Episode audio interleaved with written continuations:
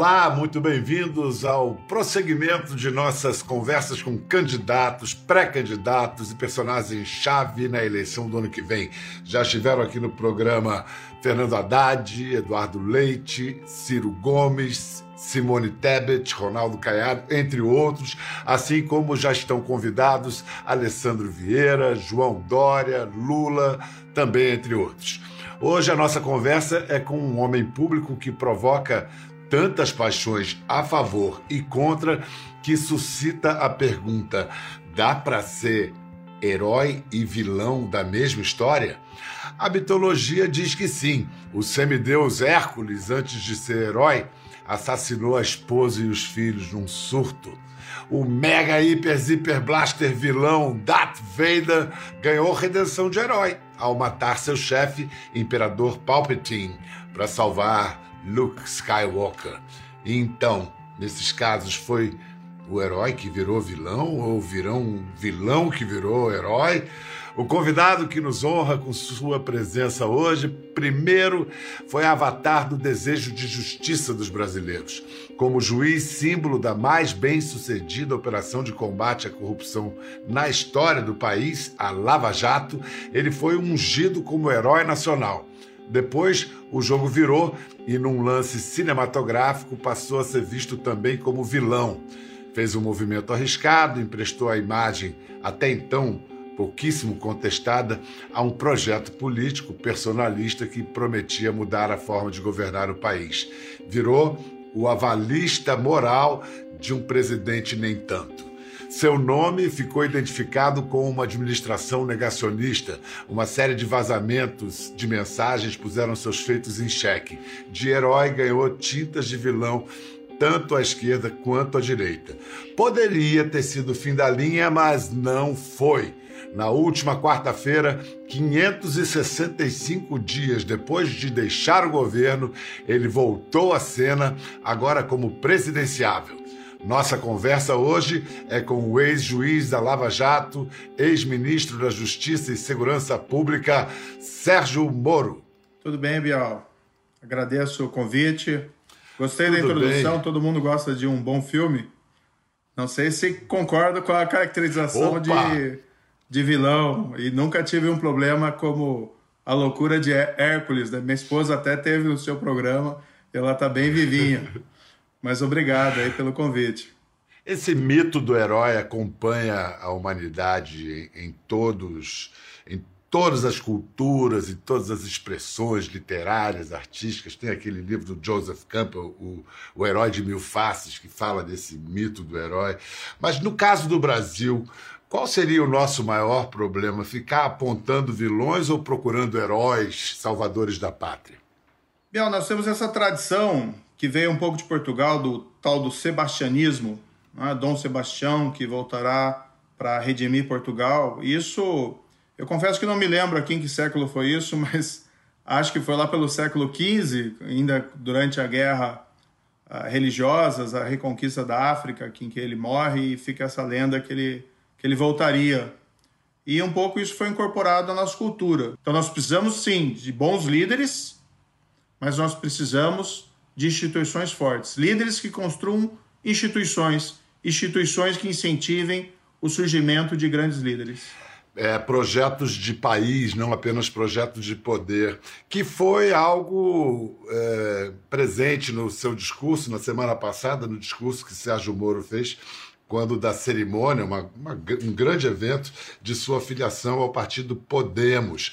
No início, doutor Moro, você parecia Penso, e logo no segundo parágrafo do discurso resolveu falar de sua voz. Nós sabemos, dá para perceber que você está fazendo fono. Eu já fiz fono, recomendo, mas eu fiquei mexido, eu confesso. Quando você trabalha com a fono, você percebe que certas limitações da voz tem a ver com questões emocionais. É. Você está passando, fazendo fono por um processo de autoconhecimento, alguma coisa assim? Não, você que é um grande expert, um grande comunicador. Eu até fico uh, envaidecido. Você acha que minha voz melhorou mesmo? Eu acho, todo mundo está comentando, está diferente. Isso é bom, mas como eu disse até na própria, no próprio discurso de filiação, e ali eu, eu calculei muitas palavras, eu, eu queria principalmente que as pessoas prestassem atenção no que eu estava dizendo nas minhas palavras. Eu quis fazer uma grande distinção entre o projeto que nós pretendemos construir, construir junto com o povo, com a sociedade brasileira, ouvindo especialistas, ouvindo todas as pessoas, uh, sejam especialistas ou não, uh, e fazer uma distinção entre o nosso projeto e outros projetos que circulam por aí, que são projetos, ao meu ver, vinculados, vinculados a propostas extremas. Agora, uma crítica pronta que apareceu com a sua filiação a um partido político foi que, olha, tá vendo, ele sempre fez política como juiz, agora está assumindo. É, numa de suas primeiras entrevistas, quero que você rebata isso, mas eu vou emendar numa citação, numa de suas primeiras entrevistas ao grande repórter Fausto Macedo, do Estadão, em 2016. Ele lhe perguntou você sairia candidato a um cargo eletivo? Entraria para a política?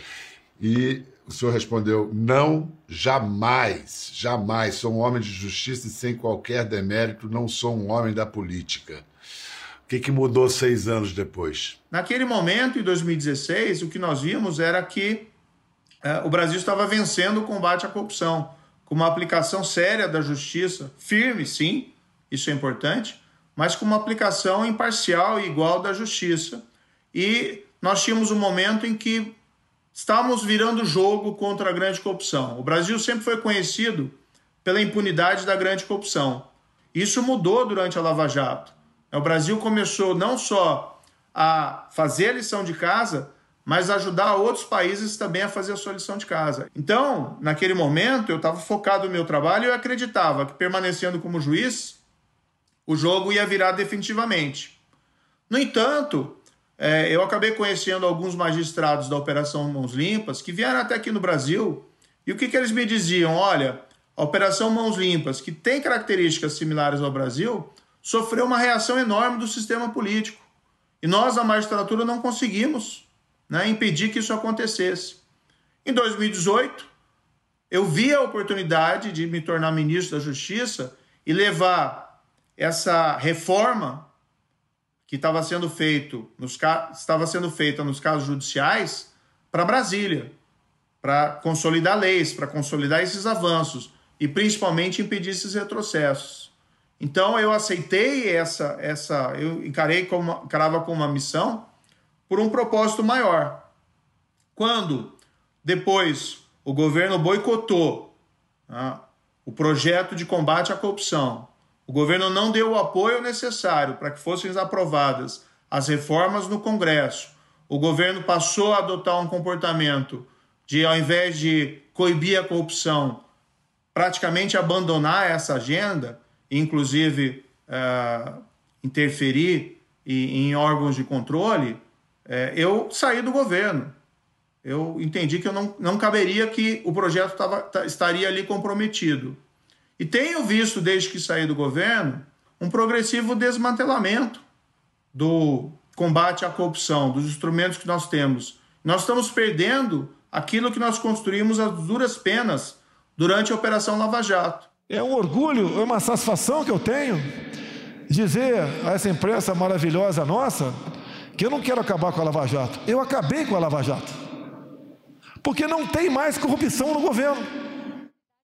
E fui convidado por várias pessoas pelo, pelo partido do Podemos para liderar um projeto, para nós tentarmos não só reconstruir o combate à corrupção, mas construir um projeto de país é, para recuperar todos aqueles sonhos perdidos.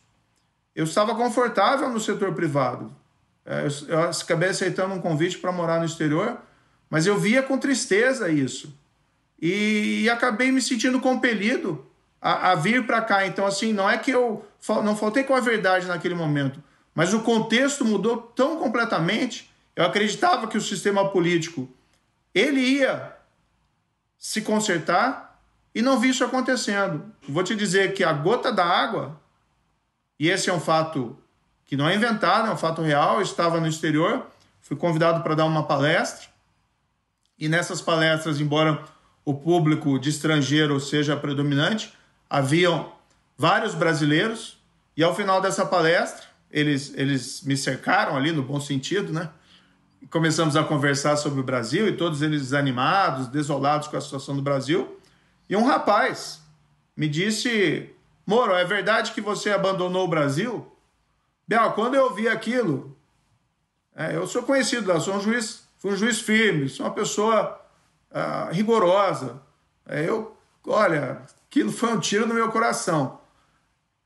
E eu estava cogitando há muito tempo, sabe, voltar para o Brasil, aceitar esse projeto, tentar mais uma vez. Né? Então as circunstâncias mudaram completamente. Mas, doutor Moro, é, você fala repetidamente em projeto, em liderar um projeto, mas aliados seus já chamaram, já o chamaram de candidato a presidente. Você falou como candidato a presidente, tirou foto como candidato a presidente, mas não assume a candidatura à presidência. Ou assume? O que eu, o que eu disse na, na minha, no meu discurso, né, que eu não uh, me omitirei. Então, estou preparado para assumir a liderança da construção desse projeto, mas certamente não, não estou sozinho. Eu me sinto habilitado a, a construir esse projeto juntamente uh, com a população brasileira. É, e, e, é um projeto, como disse, de país. Agora, eu não tenho essa ambição pessoal. Eu nunca tive essa ambição pessoal para um, um cargo político. Então, é, dentro dessa, é, de, dessa ideia, é, se, se, tiverem outras pessoas e existem outros nomes que querem, uh, que têm se habilitado para permitir que o Brasil escape desses extremos, que eu chamo extremos é, do autoritarismo, extremos da corrupção, extremos da violência, inclusive, e, e do desastre econômico. Se tiverem outras lideranças, é, não tenho nenhum problema em, em né, que nós possamos conversar e encontrar pontos comuns. Mas o que eu me proponho no presente momento é construir esse projeto e me apresentar como uma, uma dessas lideranças. Não vou fugir a essa luta. Então você está dizendo que você estaria disposto a, a, renunciar à disputa como cabeça de chapa e ser vice de alguém? Todos nós, Bial, que pretendemos evitar que o país caia no desespero de extremos, extremos que nós já conhecemos e sabemos que não demos certo, nós temos que ter o desprendimento necessário para perceber que nós temos que nos unir em algum momento, certo? Agora, essa união tem que ser feita em cima de um projeto. Eu vou fazer que nem o juiz Sérgio Moro na Lava Jato insistir. É candidato à presidência, sim ou não? Bial, então vou responder diretamente. Eu estou pronto para liderar esse projeto, construindo um projeto consistente com o povo brasileiro. Se o povo brasileiro tiver essa confiança, o projeto segue adiante decisão difícil foi encarar essa jornada.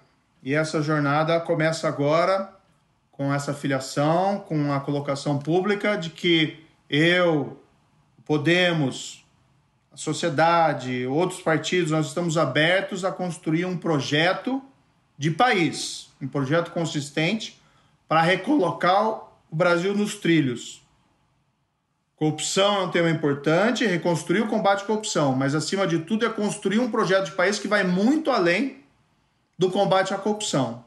Nós precisamos nos tornar o país do futuro finalmente. É, estou sim preparado para liderar esse projeto na forma como coloquei. Quem é que você tem ouvido e conversado com para discutir ideias e propostas para o Brasil? Eu reuni um grupo de especialistas com os quais eu tenho conversado, eh, principalmente sobre assuntos relacionados à economia. E aí tem vários uh, níveis. Tem a economia macro. É importante que nós controlemos, por exemplo, a inflação. A inflação tem aumentado, isso tem castigado as pessoas, todo mundo mas especialmente as pessoas mais pobres, que não têm condições de se proteger adequadamente do aumento de preços. É, o aumento de juros que nós estamos aqui assistindo e todos nós sabemos que isso vai impactar o crescimento econômico nesse ano.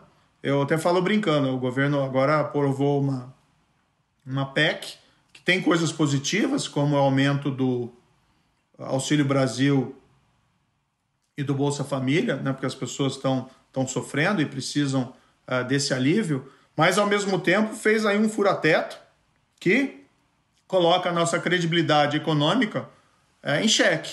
Isso vai gerar mais inflação e mais juros. Tem vários nomes, Bial. O problema é que esse projeto ele ainda está sendo construído. E a partir de um momento em que ele, ele se revelam nomes, a pessoa fica sob uma pressão terrível. Eu vou me permitir revelar um nome apenas, tá? E aí vou pedir escusas para você para não revelar outros nomes. No nível macroeconômico, quem tem, quem tem me ajudado é uma pessoa, um economista de renome, um, um dos melhores nomes do país, que é o Afonso Celso Pastore. Todas as pesquisas apontam até agora que é do Bolsonaro que você tira mais votos. Eu queria rever um momento em que Hoje ele é chamado de capitão, mas a carreira dele foi um ex-tenente, onde ele deixou claro o que realmente ele queria fazer no governo e o, o que fez você entregar o boné. A famigerada reunião ministerial de 22 de abril de 2020. E eu tenho o poder e vou interferir em todos os ministérios, sem exceção. Eu não posso ser surpreendido com notícias. Eu tenho a PF que não me dá informações. Eu tenho as as inteligências das coisas mais que não têm informações. A BIM tem seus problemas, tem algumas informações. Só não tenho mais porque está faltando, realmente, temos problemas. Eu não sou informado. E não dá para trabalhar assim, fica difícil. Por isso, vou interferir. E ponto final, pô. Essa virada de cabeça ali foi para olhar para você, né? Você estava daquele lado ali depois do vice sim, do sim, Mourão, sim. Né? Mas, Bial, tem outro trecho que é mais revelador nesse, nessa, ah. nessa reunião. Diz, quando ele, diz qual é? Não, um trecho quando, que ele fala. É, o linguajar do presidente é bastante peculiar, né? Mas o linguajar, quando ele usa as palavras referindo a, a família e amigos. Mas é putaria o tempo todo para me atingir mexendo com a minha família. Já tentei trocar gente da segurança nossa no janeiro, oficialmente, e não consegui. Isso acabou. Eu não vou esperar fuder minha família toda, de sacanagem, o amigo meu, porque eu não posso trocar alguém da segurança na porta da linha que pertence à estrutura. Vai trocar. Se não puder trocar, troca o chefe dele. Pode trocar o chefe dele? Troca o ministro. E ponto final. Não estamos aqui para brincadeira. Quando eu saí, Bial, para ser muito claro, eu, eu não tinha intenção que fosse aberto qualquer inquérito, qualquer investigação criminal. Eu apenas entendi que eu devia a verdade às pessoas. As pessoas confiaram em mim. Eu poderia. Uh, eu ingressei no governo somente após as eleições. Tá? Eu não interferi naquele processo eleitoral. Então, eu acabei escolhendo apenas né, aceitar o convite e com aquelas motivações que mencionei depois. Mas muita gente, como você mesmo colocou no início do seu programa, entenderam que eu estava emprestando credibilidade ao governo. É, enfim, eu fui para uma missão e eu entendi, olha, eu tinha uma expectativa de que o, presidente poderia ser um, mais um estadista ali dentro do, do governo e abandonar um pouco a retórica do tempo de deputado. Fiz o máximo que eu pude, né, até o momento em que uh, realmente me foi retirado a possibilidade de continuar dentro do governo. E eu entendi que eu devia ao povo brasileiro explicar os motivos da minha saída. Foi aberto aquele inquérito né? e havia toda uma cobrança e eu simplesmente disse, olha, então vejam o que foi gravado na reunião ministerial e ali é bastante revelador. É, qualquer pessoa assiste aquilo entende o que estava, o que estava acontecendo. Agora há pouco eu falei do processo de autoconhecimento que se dá quando a gente trabalha a nossa voz e faz fono, canto, mas também é um processo de reflexão. Escrever um livro, como é, você acaba de escrever, e vai ser lançado acho que em dezembro esse livro. Revendo tudo o que aconteceu, é, reconsiderou algumas coisas? Por exemplo, você disse há pouco que não interferiu em momento algum durante a campanha, mas a delação do Palocci foi é, liberada momentos antes do segundo turno, se não me engano, do segundo turno do primeiro. E ali muita gente apontou como uma evidente interferência no processo. E a outra coisa que eu além dessa, se, se arrepende disso, se você se acha que se demorou demais no governo Bolsonaro, deveria ter saído mais cedo. Biel, vou aproveitar aqui, vou pedir escusas para você, mas para fazer aqui então a, a, propaganda, até recebi o, o, o livro, né? É, esse livro deve ser lançado, já está disponível para pré-venda, mas deve ser lançado até o final do mês, em que eu conto, relato episódios da minha carreira como juiz, é, não é só Lava Jato, tá? E também depois o meu período do governo e fatos ali bastante detalhados. Eu entendi, eu tinha uma necessidade até mesmo espiritual de colocar isso no papel e dizer a verdade. Esse episódio que foi mencionado do, do, do depoimento do Palocci é uma falsa narrativa. Isso foi antes do, do primeiro turno. Nem havia uma disputa entre Haddad e Bolsonaro. Existiam ali diversos candidatos. Né? Se houvesse qualquer tentativa de interferência, seria antes do segundo turno. E eu poderia, muito simplesmente, eu fui procurado.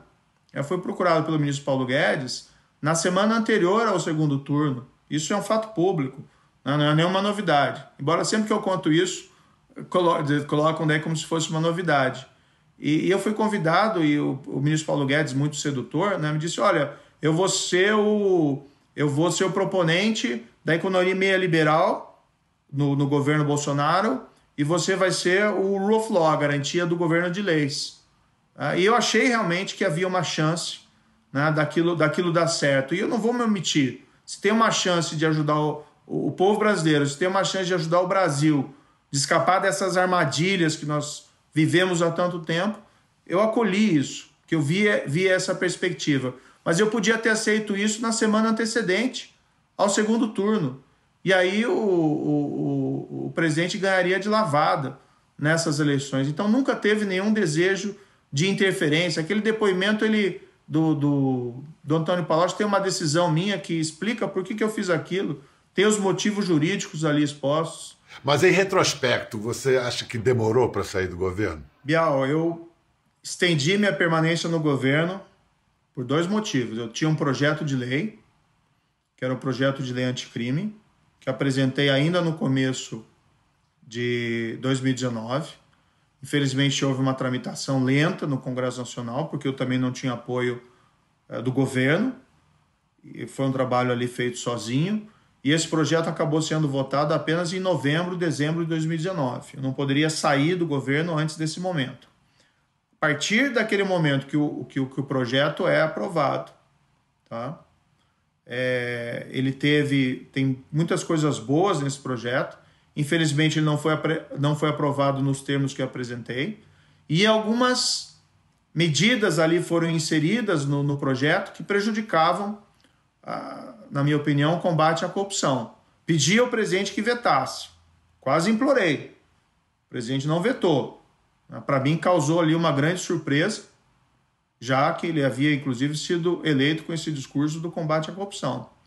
A partir daquele momento já havia uma pressão para que eu substituísse o diretor da Polícia Federal e permaneci no governo, né, inclusive comentei na época com o diretor da Polícia Federal, agora é permanecer no governo para proteger a Polícia Federal. Doutor Moro, Bolsonaro era um aliado, hoje é rival, mas é com o presidente Lula, que você pôs atrás das grades, que o embate promete ser mais virulento. Vamos ver um momento emblemático quando vocês dois se enfrentaram, entre aspas, é, na Lava Jato. Uh, na semana passada, em 5 de maio de 2017, o senhor ex-presidente prestou as seguintes declarações em evento partidário. E eu abro aspas. Se eles não me prenderem logo, quem sabe um dia eu mando prendê-los pelas mentiras que eles contam.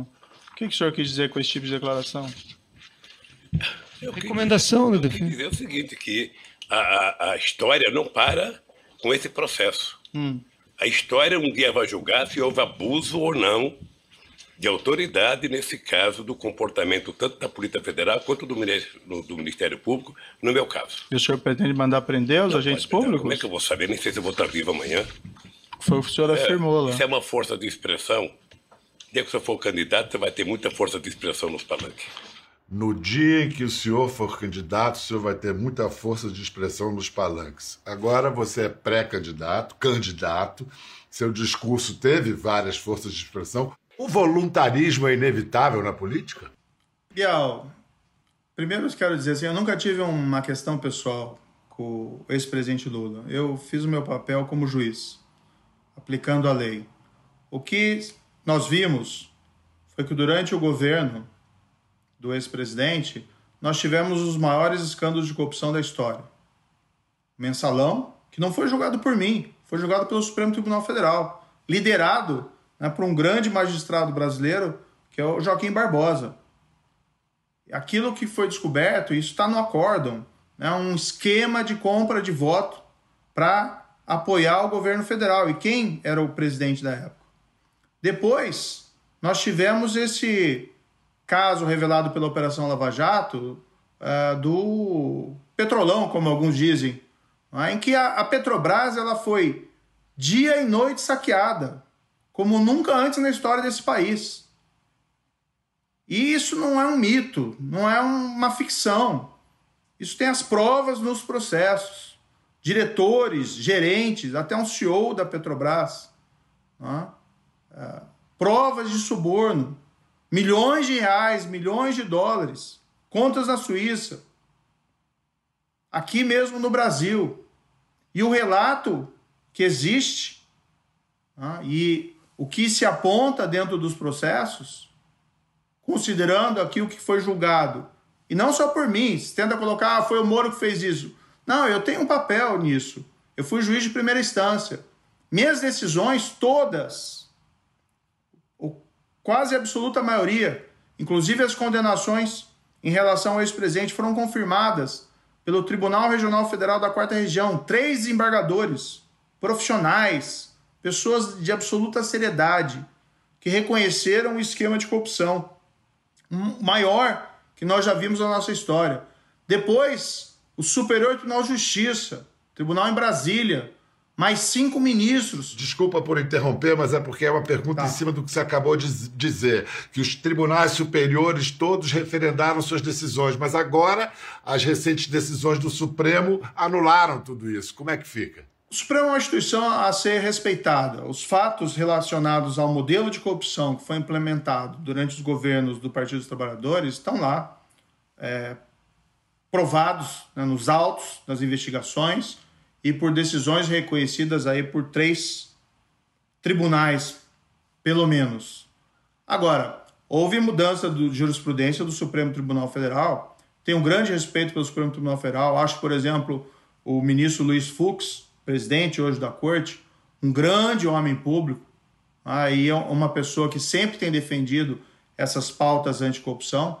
Mas nos últimos anos, o Supremo Tribunal Federal proferiu algumas decisões que, infelizmente, e isso não autoriza qualquer ataque pessoal a ministros ou à instituição, mas que enfraqueceram o combate à corrupção, como o fim da prisão após a condenação em segunda instância, a transferência de casos de corrupção da Justiça Federal para a Justiça Eleitoral. Então, uma revisão da jurisprudência, que muitas vezes resultou na anulação de alguns julgados, mas que não mudam. É, não há uma absolvição de mérito, não é uma decisão do Supremo dizer ah, essas pessoas são inocentes. O que existe muitas vezes é um apego, é, com todo respeito, excessivo a formalismo e tecnicismo e acaba confrontando o sentimento de justiça das pessoas.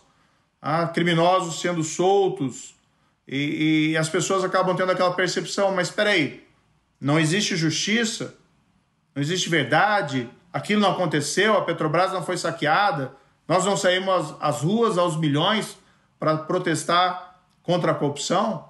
Então a verdade é uma só. Né? Eu não acredito nessa história de fatos alternativos ou nessas falsas narrativas. A verdade é uma só. Mensalão e Petrolão. E agora, rachadinha. Vamos concluir num, num ping-pong rápido. Eu lanço um tema, você responde brevemente. Controle dos preços dos combustíveis, a favor ou contra? Nós temos que trabalhar essa questão do aumento dos combustíveis é, de várias maneiras. Ele está crescido, isso tem assustado as pessoas. Nós temos que controlar esses aumentos com as políticas econômicas certas. Então, uma das causas é o descontrole da inflação e o descontrole da nossa política cambial. Então, a responsabilidade por esse aumento de combustíveis está muito clara. De quem é a responsabilidade? A responsabilidade é do governo. Mineração e exploração econômica de terras indígenas, a favor ou contra? Esse ping-pong é um pouco complexo, viu, Biel? As respostas são sempre é, um pouco. Elas precisam de um pouco mais de elaboração. É, quando eu era ministro da Justiça, a, a FUNAI ela acabou indo para o Ministério da Agricultura e foi trazida de volta uh, para o Ministério da Justiça. Qual que era a minha avaliação? É, nós temos uh, povos indígenas, brasileiros como nós, uh, em, diferentes situações e com diferentes aspirações. Nós temos tanto povos indígenas isolados, que merecem, que precisam de um tipo de política pública, como nós temos uh, povos indígenas que desejam uh, ter alguma espécie de atividade econômica de exploração. O que nós precisamos, acima de tudo, garantir é a autonomia né, da, dos povos indígenas para decidir o seu próprio destino. Eles não precisam e não devem ser encarados como, eh, vamos dizer assim, dependentes né, ou submetidos às políticas que os tornem sempre dependentes do Estado como uma espécie de assistencialismo. Eles têm que ter amparo, eles têm que ter proteção não é, do governo, mas precisam ter soluções específicas para cada uma das situações. As terras indígenas pertencem aos indígenas, evidentemente. Eles têm que ter, têm que se resguardar a autonomia decisória deles de como vão construir o seu próprio destino. Então, acho que realmente o ping-pong busca simplificações que não que, que para questões muito complexas isso nunca é bom. Mas vale perguntar o que, que você anda lendo? tá bom, claro, certamente, certamente. Eu estou lendo um livro que é bem interessante, que é, é, o título em inglês é River Doubt, que é o Rio da Dúvida, que conta a história da exploração da Amazônia, isso no ainda começo do século XX, uh, uh, em uma expedição do Theodore Roosevelt, que foi ex-presidente dos Estados Unidos, e ele vem ao Brasil para fazer uma expedição no Amazonas para explorar esse rio da, du, da, uh, rio da Dúvida, junto com o nosso Cândido Rondon, nosso grande Cândido Rondon. Nós conversamos com o Dr. Sérgio Moro nessa série de entrevistas, de conversas que nós estamos fazendo com personagens chave para a eleição presidencial do ano que vem, 2022. Muito obrigado, Sérgio Moro. Muito obrigado, doutor Moro. Um grande abraço. Obrigado, Bial. Foi um grande prazer aqui estar de novo obrigado. com vocês. Um prazer. Obrigado. A porta está sempre aberta. Para vocês em casa, até a próxima. Quer ver mais? Entre no Globoplay. Até a próxima.